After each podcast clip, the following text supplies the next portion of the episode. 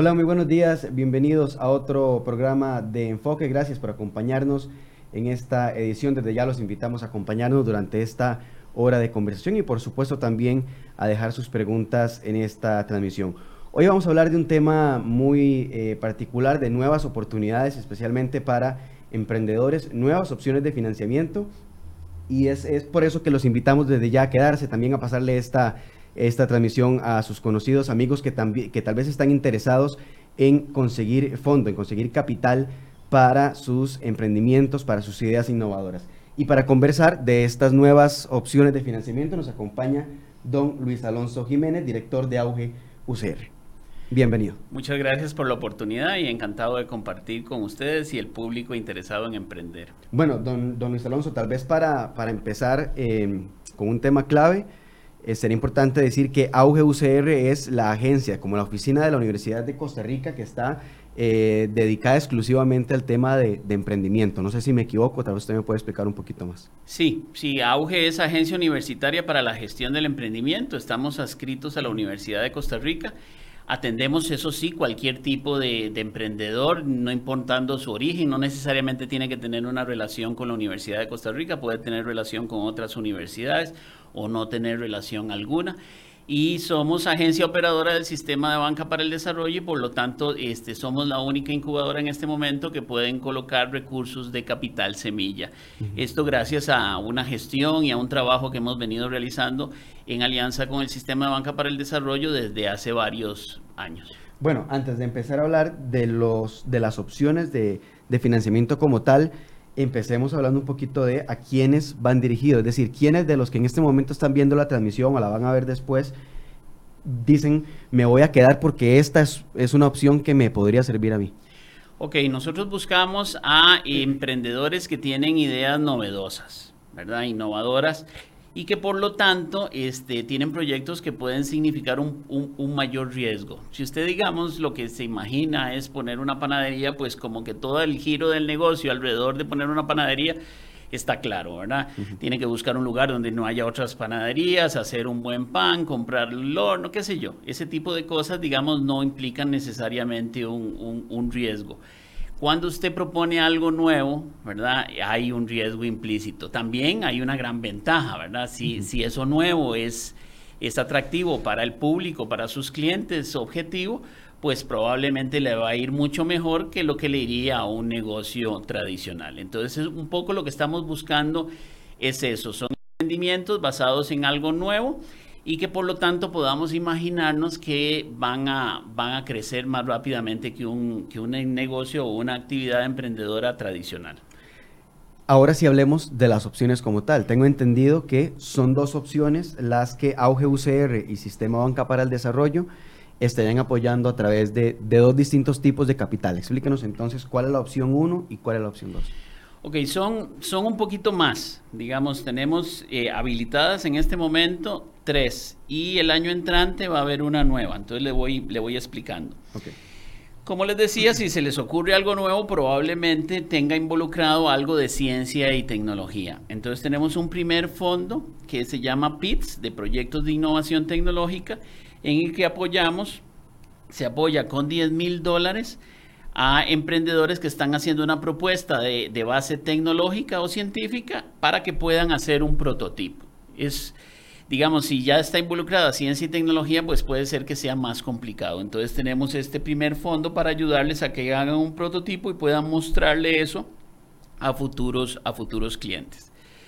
Supongamos que todo eso va bien, entonces ya hay un segundo fondo, que es el fondo que denominamos puesta en marcha, que en este caso son 12 mil dólares para empresas que están a 3, 4 meses de, empezar a vender, ¿verdad? Pueden ser productos de base tecnológica, ¿verdad? O sea que podrían venir desde PITS para que tener un nuevo financiamiento o pueden entrar directamente. Puede ser que tengan algo que es una propuesta innovadora, pero no necesariamente basada en ciencia y tecnología y podrían entrar directamente a este fondo, que son 12 mil dólares también no reembolsables. En estos dos casos, que probablemente usted me decía por eso de, dos, en estos dos casos, este, son fondos que no, que, no, que no tienen que ser devueltos al sistema de banca para el desarrollo.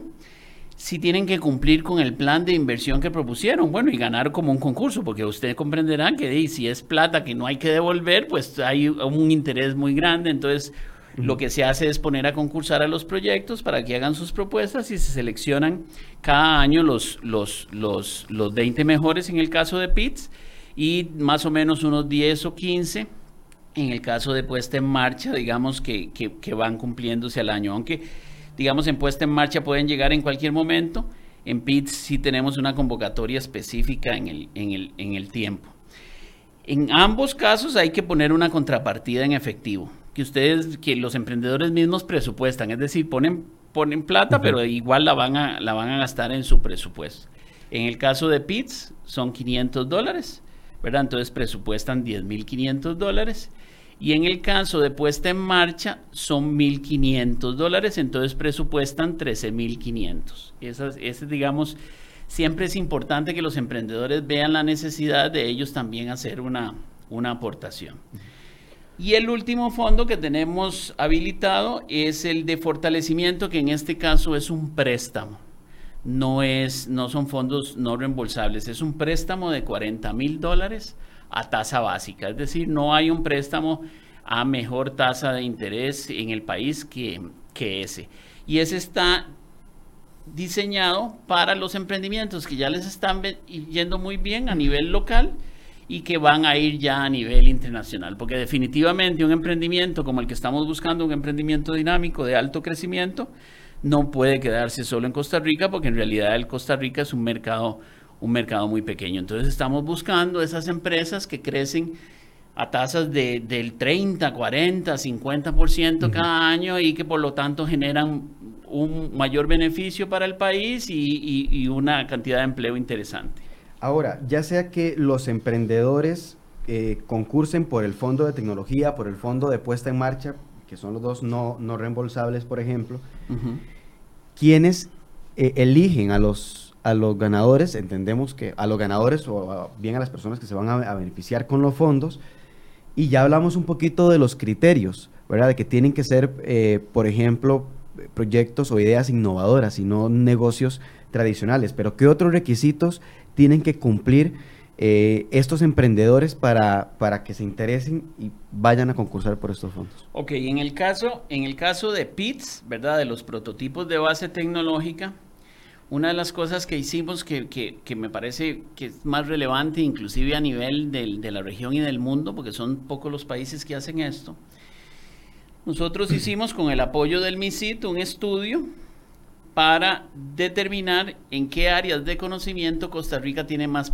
posibilidades de éxito, porque tiene investigadores, porque tiene empresas, porque tiene, digamos, capacidades de prototipado interesantes. Entonces, en PITS, uno de los requisitos es que el tema esté relacionado con una de esas fronteras. Entonces, por ejemplo, podría ser automatización en la parte agroindustrial, que es, una, es un ejemplo.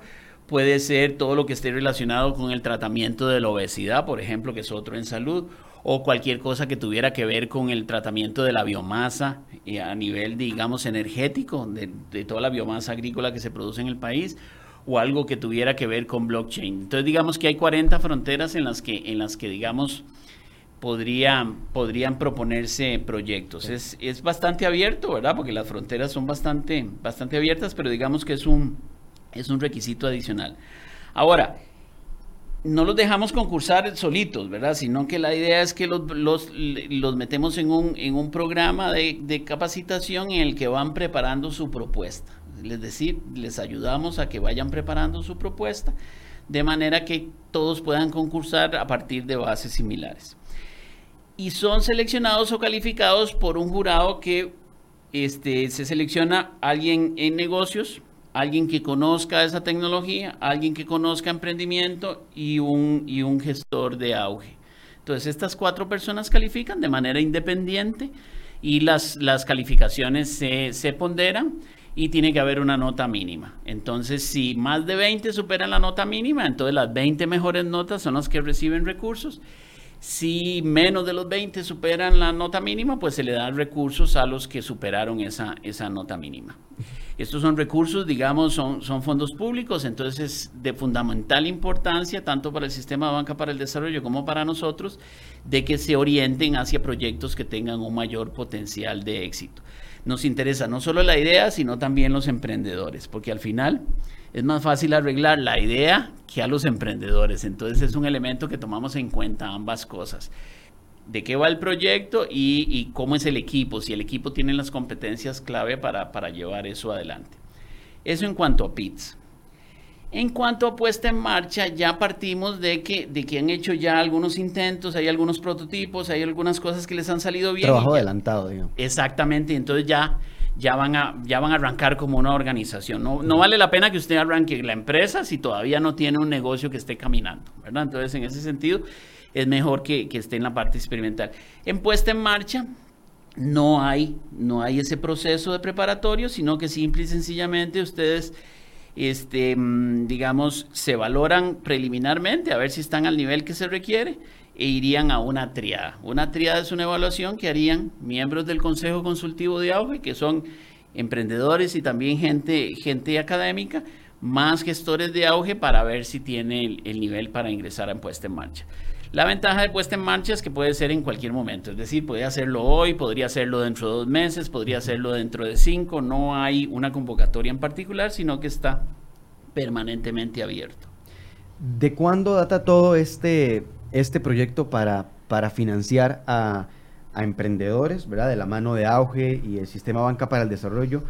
¿Y en qué, en qué momento estamos ahorita? Porque tengo entendido que algunas, algunas partes de este proyecto son un piloto, es decir, son casi la prueba de que ustedes también están haciendo de si se sigue o no financiando eh, emprendimientos innovadores en el país. Sí, este, nosotros esto arrancó, digamos, bueno, hubo capital semilla del sistema de banca para el desarrollo en los años 2013 y 2014, que eran concursos diferentes, eran montos un poco más altos, los resultados digamos que fueron mixtos, no tan espectaculares como todo el mundo se imagina hasta el principio, es una apuesta de riesgo, ¿verdad? A veces cuesta entender un poco eso.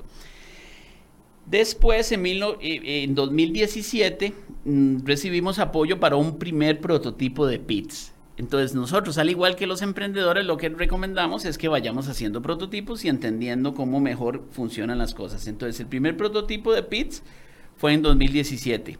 Ya a hoy, aparte del 2017, hemos corrido dos convocatorias más. Entonces digamos que PITS ya está como en una fase más, más, más madura y no tan de prototipo. Puesta en marcha arrancó, arrancó este año, ¿verdad? A principios de este año, entonces digamos que estamos en ese ejercicio de, prototipado, de puesta en marcha todavía. Y fortalecimiento está a punto de, de arrancar porque vamos, vamos, digamos, generando este, todos los procedimientos y, este, los procesos que hay que seguir para que, para que el asunto camine. Tratando de hacerlo lo más sencillo para los emprendedores, pero también asegurándonos de que, de que mm, este, todos los procedimientos que son relevantes en función de que estos son fondos públicos sean aplicados de manera correcta. Es decir, usted tiene un plan de inversión, usted empieza a invertir los recursos a partir de ese plan de inversión, genera facturas que deben cumplir con todos los requisitos y vamos y vamos avanzando de manera adecuada, de forma que nosotros podamos entregar un informe al final de, cada proceso. ¿Cuánto dura todo el, este proceso del, que estamos hablando o cuánto podría durar totalmente? además quisiera hacerle la pregunta porque me, me, gustaría que profundizara un poquito más en, en que independientemente de si gano o no el, el fondo, también un proceso junto a Auge que puede servir a la empresa para seguir creciendo eh, de manera independiente. Sí, sí, es muy importante de que todos estos procesos llevan un, acompañamiento y, una serie de capacitaciones. Entonces nosotros lo que hacemos es que tenemos un contenido de qué es lo que debería hacerse, tenemos ejemplos, todo eso funciona de manera virtual, usted lo puede hacer en cualquier momento, ¿verdad? Porque muchos de los emprendedores conservan sus trabajos, ¿verdad? No, no, la recomendación no es que dejen sus trabajos y se queden sin, digamos, un sustento para la operación arroz y frijoles, sino que vayan alternando. Este, entonces sí, efectivamente eso les prepara eventualmente para nuevas oportunidades. Todos podrían, digamos, si no clasifican en un primer concurso, pueden volver con una mejora de su propuesta o inclusive con otra, con otra idea. Entonces la idea es que vamos, todo el ecosistema va aprendiendo y mejorando, y mejorando sus, sus propuestas. Eso es, un, eso es un elemento fundamental. Ahora, los procesos varían. Digamos, eh, PITS, el proceso de capacitación es de dos meses. El proceso de selección es más o menos un mes y este, más o menos otro mes para la asignación de los recursos y tiene que gastar esos recursos en un plazo de seis meses. Si no los gasta en seis meses, hay que hacer la devolución al sistema de banca para el desarrollo. Por eso es que hay que estar bien organizaditos. digamos que es prácticamente un año entre, entre el inicio del concurso y el, y la ejecución de, los recursos, sí.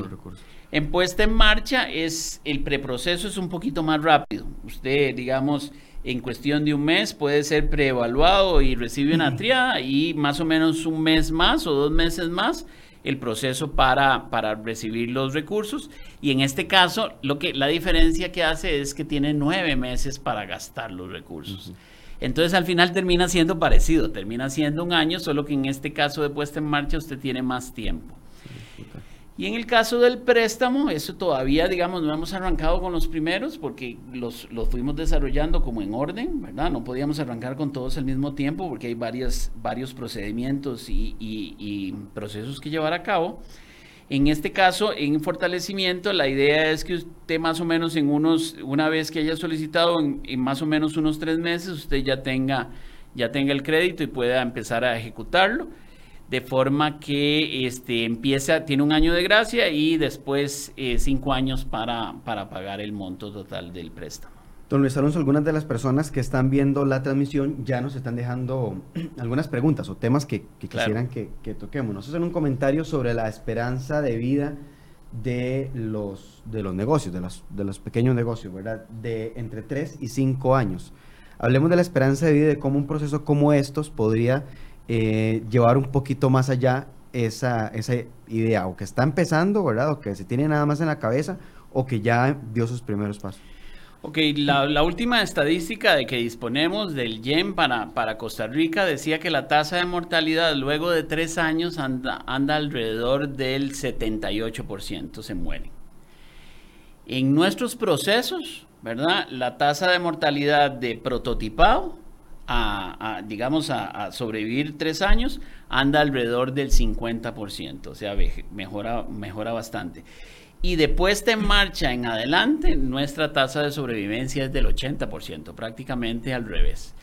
¿Por qué ocurre esto? Porque ponemos a los emprendedores a prototipar y a experimentar con los consumidores lo más pronto posible. No que empiecen a hacer un montón de trabajo y un montón de, pasos en su imaginario, ¿verdad? Sin tener un, algo tangible que, la gente pueda valorar. Entonces, creemos que, digamos, la, la principal ventaja del método anterior para emprender al actual es eso, que usted rápido está presentándole a sus, a sus clientes una, una solución y ellos le realimentan si aquello va a funcionar o no. Antes usted pasaba años haciendo un plan de negocios, ¿verdad? Haciendo investigación de mercado y una serie de cosas sin, sin probar realmente un, un prototipo. Creemos que ese cambio en la metodología este, es lo que ha permitido que la tasa de sobrevivencia de los proyectos vaya mejorando. ¿Se espera, se podría esperar que en Costa Rica mejore esta tasa con el paso del, de yo siento, yo siento que sí, necesariamente, digamos, por lo menos para emprendimiento dinámico, donde se tiene una aproximación mucho más, mucho más este, metodológica, más, más de minimizar el riesgo, de darse cuenta rápidamente si la idea va para algún lado o no, ¿verdad? Eso es lo más importante.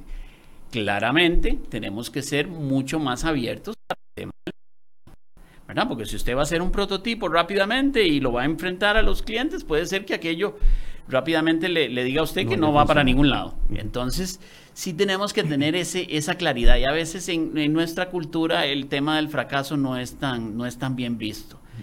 Entonces la gente se molesta, la gente dice que por qué a mí no y al otro sí. Bueno, porque es un proceso que es transparente, es abierto, es un proceso de selección y por lo tanto, digamos, este, hay elementos que hay que tomar en cuenta para, para aprender y, eventualmente volver a intentar. Otro de, las, de los usuarios que nos está viendo, Artesanía Sandy Ramírez, dice que estos fondos solo van para emprendedores tecnológicos y por qué no a los emprendedores tradicionales. Don Alonso, ya hablábamos un poquito al inicio de que eh, estos fondos van eh, dirigidos exclusivamente y uno de los requisitos es que sean eh, temas o propuestas, mejor dicho, innovadoras.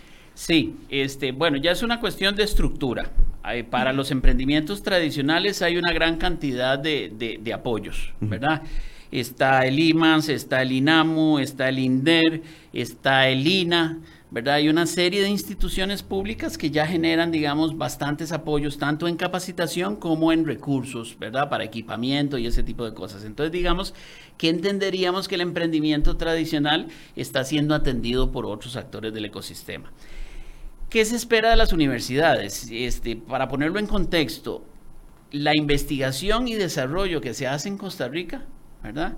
El 80% de esa investigación y desarrollo que se hace en el país lo hacen las universidades públicas, no lo hacen las empresas, ¿verdad? En países desarrollados es bastante más equilibrado, y en algunos países inclusive es más la empresa privada que, las, que las universidades públicas, pero digamos en Costa Rica la mayor parte de la investigación las hacen las universidades públicas. Entonces, si es una incubadora que está relacionada con una universidad pública, su responsabilidad principal es asegurarse que esa inversión que se está haciendo en investigación se convierta en productos y servicios que puedan ser aprovechados por la sociedad costarricense. Entonces, digamos que esa es nuestro, nuestra cuestión específica. Sin embargo, sin embargo, le mencioné que teníamos un, un nuevo fondo para el año entrante. El nuevo fondo para el año entrante va más, más hacia esta consulta que hace este grupo de artesanos. Entonces, un emprendimiento necesita una diferenciación, necesita una ventaja, ¿verdad? Hemos estado hablando de que esa ventaja puede ser tecnológica o científica, pero también pudiera ser cultural. Entonces, vamos a tener a partir del año entrante unos fondos que se van a denominar Créase, ¿verdad? Que son consorcios regionales de empresas y agentes culturales. Entonces, ¿qué es lo que vamos a tener ahí? Ya en las diferentes regiones del país tenemos mucha pequeña y mucha micro y pequeña empresa. La mayor parte de esa micro y pequeña empresa en las regiones se, se, se desempeña alrededor de cuatro, de cuatro campos. El turismo, los alimentos, los cosméticos y la artesanía y diseño.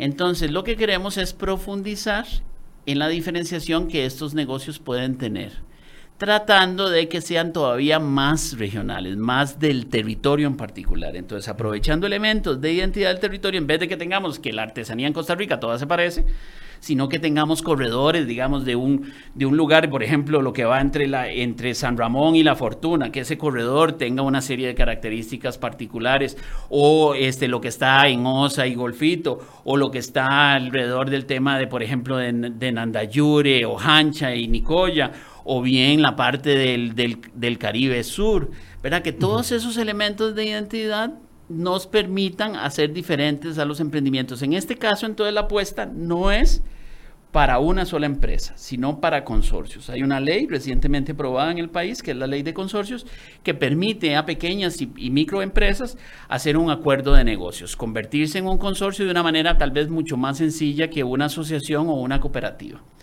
Entonces, vamos a dar recursos para que se prototipen consorcios. Entonces, digamos, estos señores de artesanía se alíen con alguien que está en turismo y eventualmente alguien que está en la parte de, alimentos y hagan una propuesta conjunta de un consorcio. Entonces vamos a tener recursos de prototipado para ese consorcio que van a ser 6 mil dólares para que hagan una prueba, a ver si, si todo funciona bien y hay química entre ellos. Y a uno de cada cuatro de los que recibieron esos 6 mil dólares se les da 35 mil dólares para que pongan el, el, el, consorcio a caminar. Entonces sí habría, digamos, una opción para el emprendimiento tradicional en el entendido que tienen que colaborar más entre sí, tienen que tratar de revolver diferentes cosas para que tengan una propuesta innovadora basada en elementos de identidad. Don, don Luis Alonso, mucho de las preguntas que nos llegan van dirigidas a, al término innovador y yo creo que es, es normal que, que ese término qué es y qué no es innovador, ¿verdad? Ajá. Hablemos tal vez un poquito de ejemplos. Ustedes que están eh, constantemente, permanentemente, mejor dicho, en contacto con ideas, ¿a qué le llaman ustedes ideas innovadoras? No sé si tal vez me pueda dar tres ejemplos uh -huh. de aquí de Costa Rica de, de, de, de, negocios que uno podría decir innovadores que tal vez han sido exitosos o que están muy de cerca de la vida de las, de las personas. Sí, bueno, la innovación, primero que todo, no necesariamente tiene que estar definida únicamente por el producto o el proceso en particular, ¿verdad? La innovación puede ser en la forma de, hacer negocio, ¿verdad? Entonces, bueno, el, negocio de transportar gente, pongamos el ejemplo de, lo que, de lo que significó Uber en su momento. De, los taxis y la cuestión de, transportar gente, eso siempre había existido. Aquí lo que, lo que hubo fue una, una propuesta diferente de economía colaborativa, donde entonces este, yo le resuelvo el problema a gente que tenía un automóvil subutilizado para que pueda transportar gente, pero además entonces, como son muchos y, los tengo distribuidos y la tecnología me ayuda a identificar dónde puedo acercar al que esté este, eh, más, más accesible, entonces, de pronto, todo eso y, significa un, nuevo modelo de negocio. No, no, digamos que la tecnología que utiliza Uber, digamos, en su app es, es disruptiva. Pues hay muchas cosas y muy interesantes ahí, pero también hay novedad en el, en el, en el modelo de negocio. Entonces, déjeme, por ejemplo, lo de lo que le decía yo de la panadería. Hace muchos años, y, mucha gente recordará que teníamos una panadería por, tal, por cada lado y era difícil, digamos, usted podía conseguir pan caliente solo, solo a determinadas horas de la mañana y nada más. Y ahora obtener pan caliente es algo mucho más sencillo porque es un deseo de, del consumidor. ¿Cómo ocurrió eso? Con un avance tecnológico, ¿verdad? La, posibilidad de, de, generar premezclas, ¿verdad? De hacer la masa del pan, de hacerlo crecer y de precocerlo para después nada más terminar de hornearlo, permitió permitió eso. No digamos que aquí estamos hablando de tecnología ultra patentada, sino al final es como, como, como algo nuevo.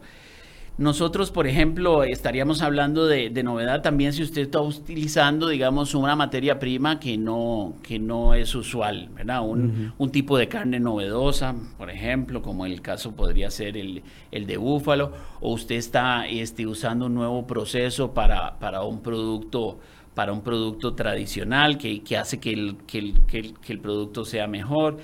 Este, mm, que usted, por ejemplo, ofrezca una serie de servicios a través de medios digitales y ya no en, papel, ¿verdad? Por ejemplo, nuestro, nuestro startup más, más desarrollado es Zuli que lo que hace es digitalizar todas las relaciones en el sector salud. Entonces usted tiene su expediente médico en su teléfono, puede contactar, sacar las citas con los médicos que usted tiene, puede compartir su expediente médico con ellos. Las clínicas en las que trabajan esos médicos pueden organizarse con ellos. Entonces de pronto, digamos, hay, hay una facilitación de, de acciones que, que, pueden ser, que pueden ser interesantes. Puede ser, por ejemplo, que usted, inclusive si lo llevamos al otro formato, al de los consorcios, puede ser que haya alguien que esté haciendo, trabajando con jícaras para hacer cantimploras. Hay otra persona que está haciendo ceviche de bambú. Y hay otra gente que está trayendo turistas para que crucen la península de Osa. Hay innovación en hacer una propuesta que junte a todas estas diferentes opciones y le den una, una posibilidad a los que están, a los turistas que están cruzando la península de Osa de hacerse de cosas que son necesarias, como la cantimplora, la alimentación y la cuestión, de una manera atractiva. Ahí tenemos innovación, ¿verdad? Es una innovación desde el punto de vista de, del formato de negocio, del modelo de negocio y también de, de aprovechar los elementos de identidad y cultura. Entonces, es tratar de hacer algo diferente que sea escalable. Esa es otra cosa importante. Pero no es, no es sencillo, don Luis Alonso. Es, es, fácil de, de, decir y conversar como proceso, pero se requiere de mucha práctica. Incluso ha hablado usted ahora de, de fracasar. Sí, precisamente, precisamente es por esto que los estados, los gobiernos facilitan estos procesos hacia el emprendimiento dinámico. Entonces, por ejemplo, Google, nació en un entorno donde, donde recibió un montón de apoyo y de pronto se convierte en una, en una compañía gigantesca, ¿verdad? Entonces, eso, eso hay, que, hay, que, hay que tenerlo muy claro. Son, son negocios que necesitan de un apoyo, de un apoyo especial, pero que, que al final retribuyen con ese, con ese alto crecimiento.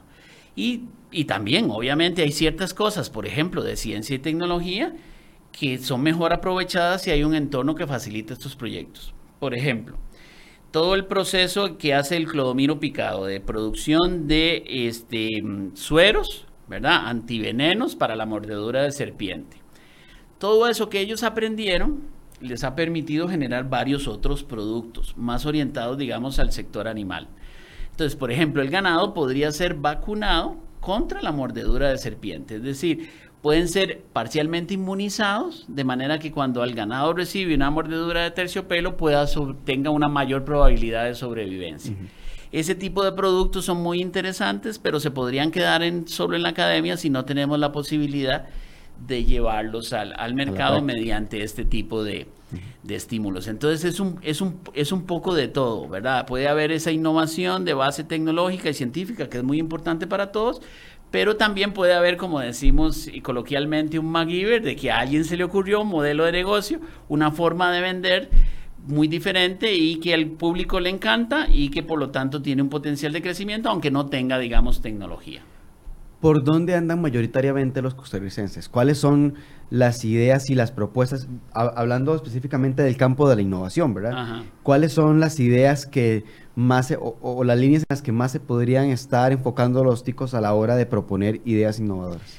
Bueno, podríamos tener un estimado a partir de cómo se distribuyen los emprendimientos que actualmente están activos en auge. Nosotros tenemos alrededor de, nosotros nos movemos entre 100 y 170 proyectos activos, dependiendo. Si estamos en una convocatoria de PITS es que subimos, digamos, como a 170. Podríamos decir que una, una cuarta parte de estos proyectos están relacionados con tecnologías de información y comunicación, cuestiones de la era digital que funcionan en Internet, ¿verdad? Es mucho más fácil exportar por Internet que exportar por Moín o por Caldera, ¿verdad? Entonces, ese tipo de, de actividades este, es probablemente la, mayoritaria, no solo, no solo aquí en Costa Rica, sino en el mundo en general. Tiene sus dificultades porque también entonces es más competido. Si es más fácil emprender por esa vía a través de Internet ofreciendo cosas diferentes, pues probablemente entonces va a haber más competencia y usted tiene que desarrollar más rápido. La otra parte se refiere más a este, alimentos y productos a partir, basados en alimentos que son, que son novedosos. Digamos, los alimentos de, este, del futuro que tienen que ver con alimentos más funcionales, alimentos que, que, no tienen alergenos, por ejemplo, este, nuevas, nuevos, nuevos, nuevos alimentos que pudieran tener un aporte nutricional relevante o productos cosméticos a partir de estos, de estos alimentos, ¿verdad? Este, inclusive este, desechos o, productos que no cumplen con la calidad requerida, que pueden ser utilizados para, la producción eventualmente de cosméticos o de fitofármacos. Ese sería, digamos, como la, como la segunda fuerza. Y la tercera fuerza se refiere, se refiere probablemente más a cuestiones que tienen que ver con, con salud, ¿verdad? Este, que inclusive van con propuestas hacia, hacia digamos, los temas de ejercicios, ¿verdad? Los temas de, de, la vida, de la vida diaria, del cuidado personal. Ese tipo de cosas podríamos decir que están en una, en una tercera posición.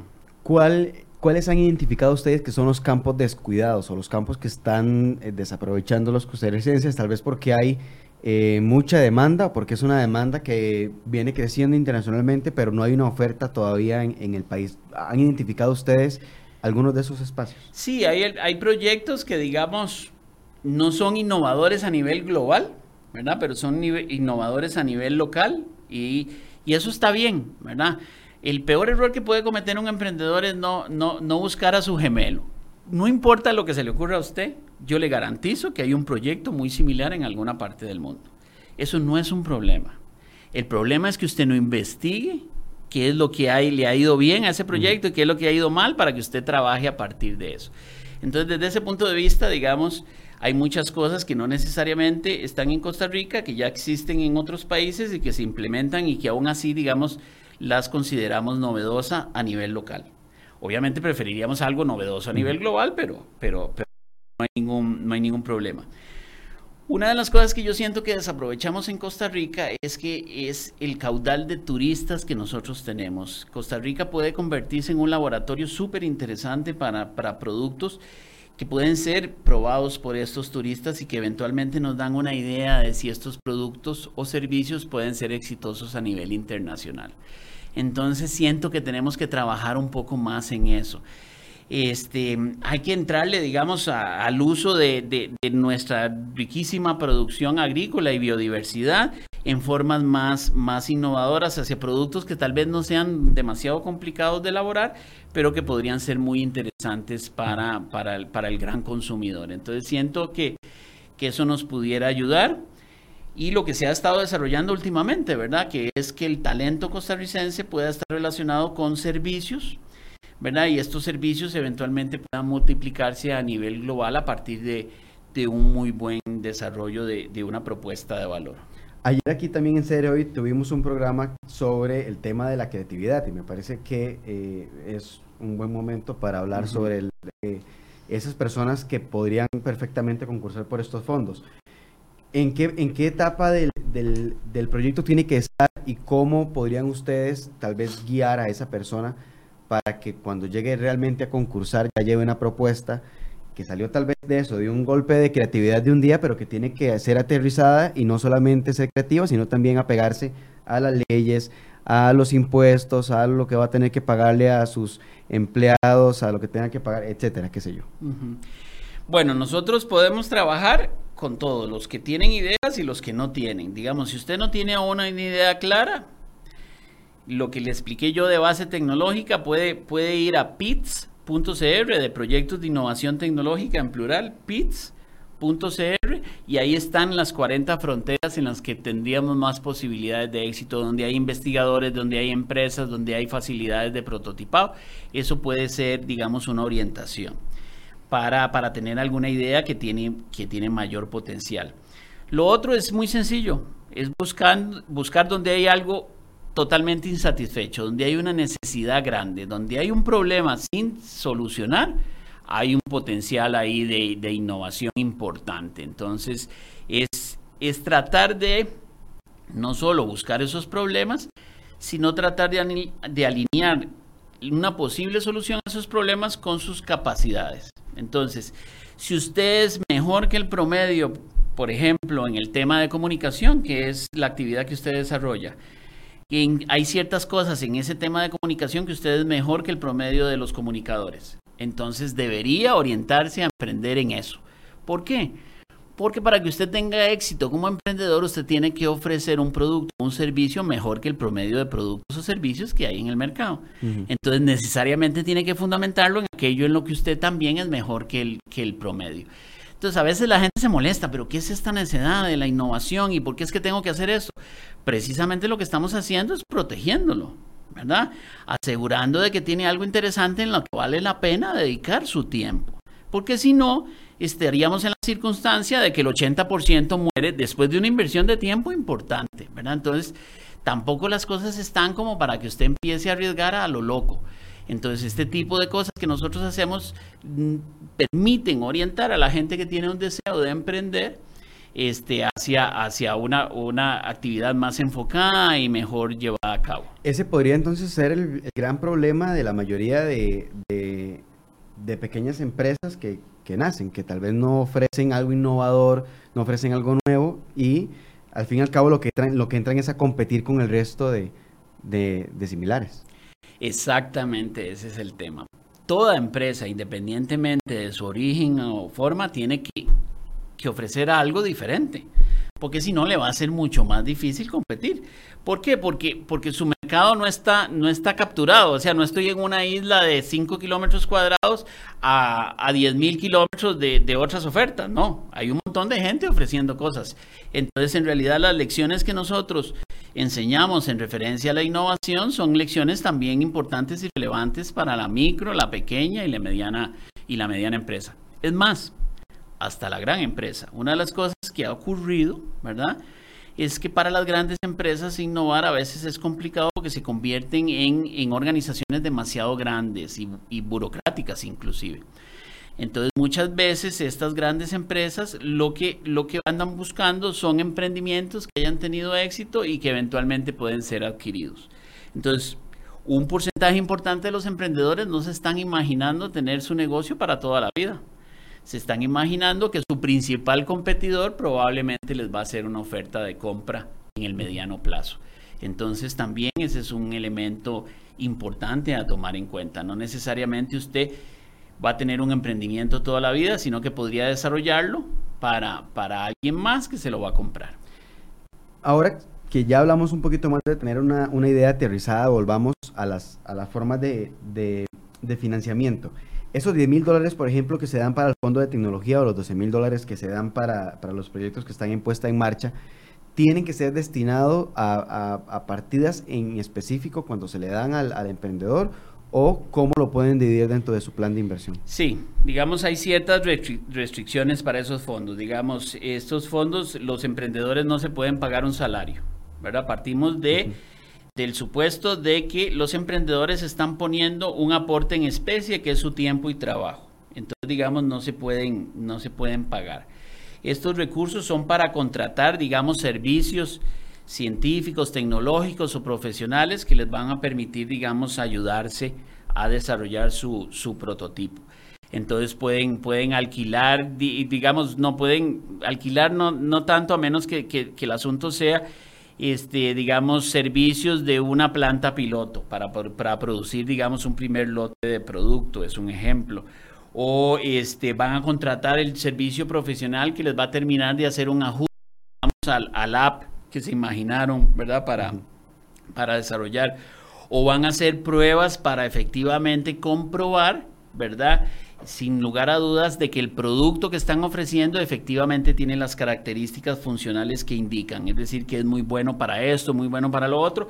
A veces tienen que hacer algunos, algunos análisis en esos, en esos aspectos. Entonces, es básicamente por ahí que tratamos de que, de que la inversión se haga efectivamente en el prototipo.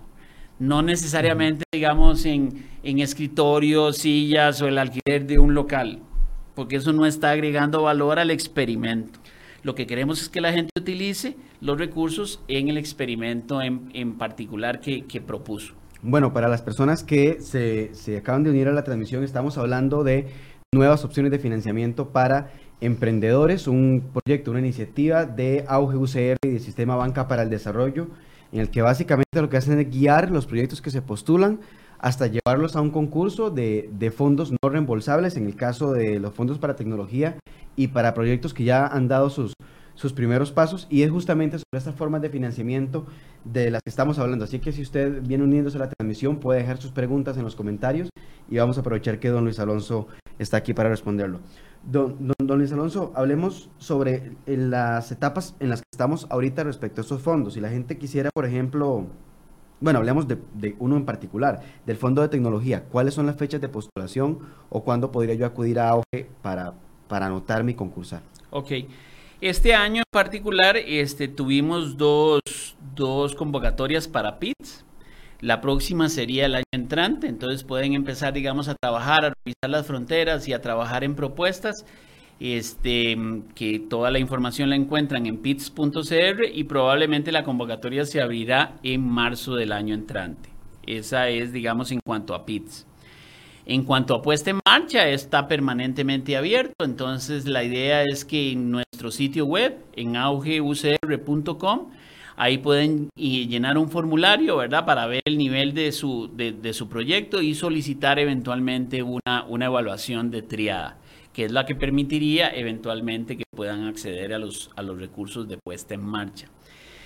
Y todas las empresas que estén desarrollando actividad innovadora, ¿verdad? Y que tengan menos de cinco años, este, podrían, podrían también hacer este, solicitud del, del, fondo de fortalecimiento que es, que es préstamo, ¿verdad? Entonces ahí eventualmente también igual se pueden acercar a través del formulario que nosotros tenemos para ese efecto en, en augeucr.com. Entonces digamos que esos dos están abiertos y en PITS probablemente en marzo. Y lo que comenté de Créase, este, va, va a ser una un concurso que se abrirá, yo me imagino que alrededor de, mediados de año, que va a tener dos, dos, formatos particulares. Va a tener dos áreas específicas, dos territorios específicos donde vamos a ofrecer una parte de los fondos solo a esos territorios, ¿verdad? Que están siendo definidos por el Ministerio de Economía, Industria y Comercio. Este, ¿Cuáles serían estos dos territorios? Que estamos hablando de un territorio que no vaya más allá de 50 kilómetros a la redonda y la otra mitad de los fondos van a ser concursables a nivel nacional. Entonces esa convocatoria de Créase que va más hacia productos micro, em, eh, como es asociación de microemprendimientos y emprendimientos relacionados con, con el tema de alimentos, eh, cosméticos, este, artesanía, diseño y turismo, este, se abrirá más o menos a mediados de año todos los formularios y toda la lista de requisitos la pueden encontrar ya sea en la página de, de pits.cr o en la de Auge. Exactamente. Don, don Luis Alonso, sí, además, para aprovechar la oportunidad, Auge me, me decía ustedes eh, eh, una oficina, digo, bueno, adscrita a la Universidad de Costa Rica, que está permanentemente abierto y, digamos, en, en, disponibilidad para, para emprendedores independientemente de la universidad o aunque sea una idea propia. Sí, nosotros estamos permanentemente abiertos. Para nuevos emprendedores tenemos una convocatoria que se llama Descubrir. Hacemos más o menos seis convocatorias al año. Ya este año todo mundo anda en las carreras de, Navidad y la cuestión, la primera convocatoria la tendríamos en febrero. Es un taller de un día completo, este, bastante, bastante accesible. Estamos hablando de más o menos unos, unos 30 eh, mil colones por, por participante este, nosotros, digamos, o la universidad y en general el, país espera que seamos autosostenibles, entonces por eso nuestros servicios tienen un costo. Este, y también, digamos, si usted ya tiene un emprendimiento, se puede acercar, podemos definir en qué, en qué etapa está y eventualmente recomendarle en qué parte de nuestro proceso podría ingresar. Nosotros funcionamos como un gimnasio. Hay una matrícula, ¿verdad? Y, y después de eso hay una mensualidad. Y entonces la idea es que entre más rápido usted pase por los contenidos y vaya desarrollando los experimentos que nosotros le recomendamos, más rápido cumple con el, con el proceso. ¿Hay alguna forma de, de, sumar, por ejemplo, todos los, los, recursos que va a entregar Auge y UCR eh, durante el 2019-2020? ¿Con cuántos recursos disponen eh, para entregarle a los emprendedores? que tienen lo, lo, que se tiene firmado con, con banca, que, que, es 2018 y este 2021, ¿verdad? Que es ese periodo, se firmaron cuatro años. En total nos permitirían colocar cuatro millones de dólares en, estos, en este periodo de cuatro años. Entonces, obviamente, como, como, como empezamos un poco tarde en el 2018, tuvimos que hacer bastantes más cosas en el 2019 para, para poder recuperar, digamos, el tiempo que no pudimos ejecutar recursos en el 2018. Entonces, digamos que, a, la fecha podríamos andar alrededor de que se han consumido, digamos, o se van a consumir alrededor de, un millón de dólares de ese, de ese monto. Entonces, todavía, todavía estarían, digamos, disponibles para los próximos años 3 millones de, de dólares. Es este piloto que llaman ustedes tiene, tiene todo el objetivo de quedarse y seguir en otros años volviendo a financiar proyectos de innovadores. Aquí nosotros dependemos principalmente de cómo les vaya a los emprendedores. Este, son, son, son cuestiones que son complicadas, ¿verdad? Este, se espera de los emprendimientos tasas de crecimiento superiores al 30% año con año, por lo menos durante los primeros cinco años. Entonces es un requerimiento complicado. Creemos que nos va bien. El, en el 2018, para que tengamos una, una idea, 26 de estos emprendimientos que ya vendieron no solo a nivel nacional, sino a nivel internacional, vendieron 5 millones de dólares, creciendo un 72% respecto a lo que habían vendido en el 2017, recibiendo inversión de inversionistas privados de alrededor de 2 millones de dólares. Entonces, en realidad, digamos, lo están haciendo bien y gracias a lo que ellos están haciendo, a nosotros eventualmente también nos va, nos va a ir bien, ¿verdad? La gestión que, que Auge hace es una gestión que está parametrizada a partir de, de estándares internacionales. Nosotros participamos en una comparación de incubadoras a nivel global, que inclusive vamos a dar los resultados este viernes en nuestro, en nuestro Demo Day este, pero que le puedo adelantar que nos ubica dentro de las mejores incubadoras en, el mundo en referencia a nuestros resultados ponderados respecto a la cantidad de emprendedores que tenemos y el entorno en el que tenemos. Entonces, creemos que esa es otra de las cosas que son fundamentales. Tenemos que darle a lo mismo que le pedimos a los emprendedores que entreguen una propuesta de valor que sea interesante para sus clientes, nosotros como incubadora tenemos esa responsabilidad para con los emprendedores. ¿Cuál es, ya ahora que usted mencionó el tema de los, de los, de cómo, de lo bien que le están yendo a sus primeros eh, emprendedores, ¿cuáles fueron algunos de los, de los proyectos que se, que ustedes escogieron para esta primera edición? Ok, bueno, este, en realidad son proyectos que ya tienen varios años de estar, de estar en el proceso. Algunos de ellos fueron los que recibieron Capital Semilla, como les decía, que tuvo Banca para el Desarrollo en el 2013 y 2014. Este, digamos, tenemos varios ejemplos. Está Ulilabs, que es como el que le había comentado, de que permite que eh, digitalizar las relaciones dentro del sector salud, tanto este, para, usted personalmente, ¿verdad? De su expediente médico, como también solicitar las citas con los médicos y las clínicas organizarse con sus, con sus médicos. Ellos hoy están prácticamente en todos los hospitales privados del país. Ya tienen varios hospitales en México, en Panamá, en Perú y van, y van creciendo de manera importante. es, es un startup que hoy tiene 90 empleados, ¿verdad? Y hace, y hace tres años tenía 20, para que tengamos entonces como una idea. Tenemos otro proyecto que crece muy bien a nivel latinoamericano también, que tiene que ver con este, la contabilidad de la huella de carbono. Entonces es un servicio a instituciones, empresas que, este, que les permite, digamos, llevar cuánto, cuánto sus esfuerzos por, por, el medio ambiente se, se, devuelven en, el tema de, de, la huella de carbono. Este se llama Green Cloud y también, como les decía, los, los primeros que están teniendo éxito son los que los que vienen más por el lado, por el lado de, Internet, ¿verdad? de, tecnologías de información y comunicación. También tenemos, tenemos proyectos que tienen que ver con, la mejor alimentación de las personas y ofertas especiales para, para, ciertas dietas, digamos que son proyectos que vienen bastante, bastante en, crecimiento. Tenemos cuestiones que tienen que ver, por ejemplo, con, con educación de niños, con una franquicia, digamos, de, de, kinders que impulsan el, emprendimiento y la innovación desde, desde, temprana, desde temprana edad. También hay, digamos, este, algunos productos, productos novedosos, por ejemplo, que ya ustedes pueden encontrar en los supermercados, que son jugos, jugos microfiltrados. Es decir, en vez de pasteurizar un jugo, ¿verdad?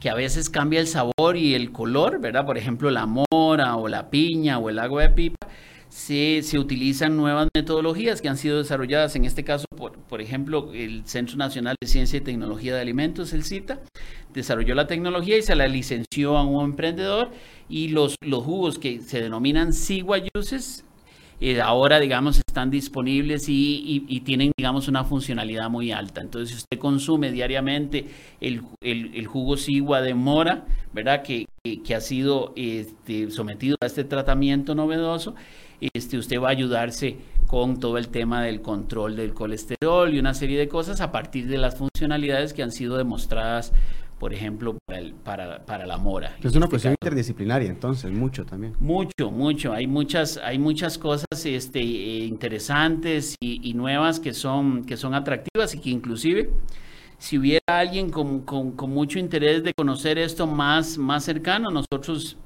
este, este viernes, a, partir de las 3.30, vamos a tener nuestro, nuestro Demo Day y vamos a tener ahí proyectos que están, que están caminando alrededor de, todos estos temas que les indico, para que vean tampoco que aquello es como cuestiones ultra demasiado complicadas o sofisticadas, sino que son proyectos que atienden necesidades de la, de la, de la vida diaria. Y además vamos a tener un concurso de startups. A los, a los emprendedores les encanta concursar, entonces gracias a que tenemos este, algunas posibilidades y fondos del sistema de banca para el desarrollo, vamos a hacer, por primera vez en el país un concurso que se llama Startup Awards, donde van a competir emprendimientos de auge y que no son de auge, sino de otras, de otras incubadoras por, por, por premios. Y también vamos a anunciar cómo nos fue en, este, en esta comparación de, de auge OCR con las incubadoras y aceleradoras relacionadas a universidades a nivel mundial. Todo eso, digamos, si hay alguien interesado, puede visitar nuestro sitio web y, conseguir, digamos, una invitación para, para nuestro demo de este viernes. ¿Hay, que conseguir invitación? Sí, sí. sí es importante para, para sacar las cuentas de cuánta gente va a participar. Hoy, hoy eh, tenemos registradas a más de 250 personas, entonces sí sería importante que, que se registren y cualquier cosa ahí hacen la consulta en, en, nuestro sitio web y se les da el link para que lleguen. Es un formulario muy, muy sencillo, pero para que tengamos este, bien clarito que nos van a visitar este viernes. Este, va a ser en, en Casas Rojas, en Barrio Escalante, porque tanta gente no nos cabe en auge. Perfecto, don Luis Alonso. Bueno, tal vez eh, unas palabras de, de cierre, un mensaje para esas personas que tienen una idea eh, en cualquiera de, de las etapas del proceso, como ya hablamos antes de cerrar, unas palabras a esas personas eh, que nos ven para invitarlas a concursar por estos fondos y la ayuda además que brinda Auge y Sistema Banca para el Desarrollo. Sí, este, mm, decirles que hay una posibilidad interesante y así lo muestran los resultados de, de nuestros primeros startups, de nuestros primeros emprendimientos que han recibido apoyo. Este, que significa un trabajo importante, pero que nosotros les ayudamos a tratar de que enfoquen sus energías en lo que tienen que hacer en enseñarles un poco a hacer esos experimentos que son claves. A veces son duros, ¿verdad? Y nos llevan al fracaso, pero este fracaso nos va a permitir aprender muchísimo y a partir de eso desarrollar, desarrollar nuevas cosas. En Costa Rica hay un gran talento y creo que nos estamos, nos estamos sintiendo últimamente como más agobiados de la cuenta. Las cosas no están tan mal como la gente comenta y, y eso es lo que demuestran estos emprendimientos. Hay mucho por hacer, hay mucho trabajo por hacer, pero es posible.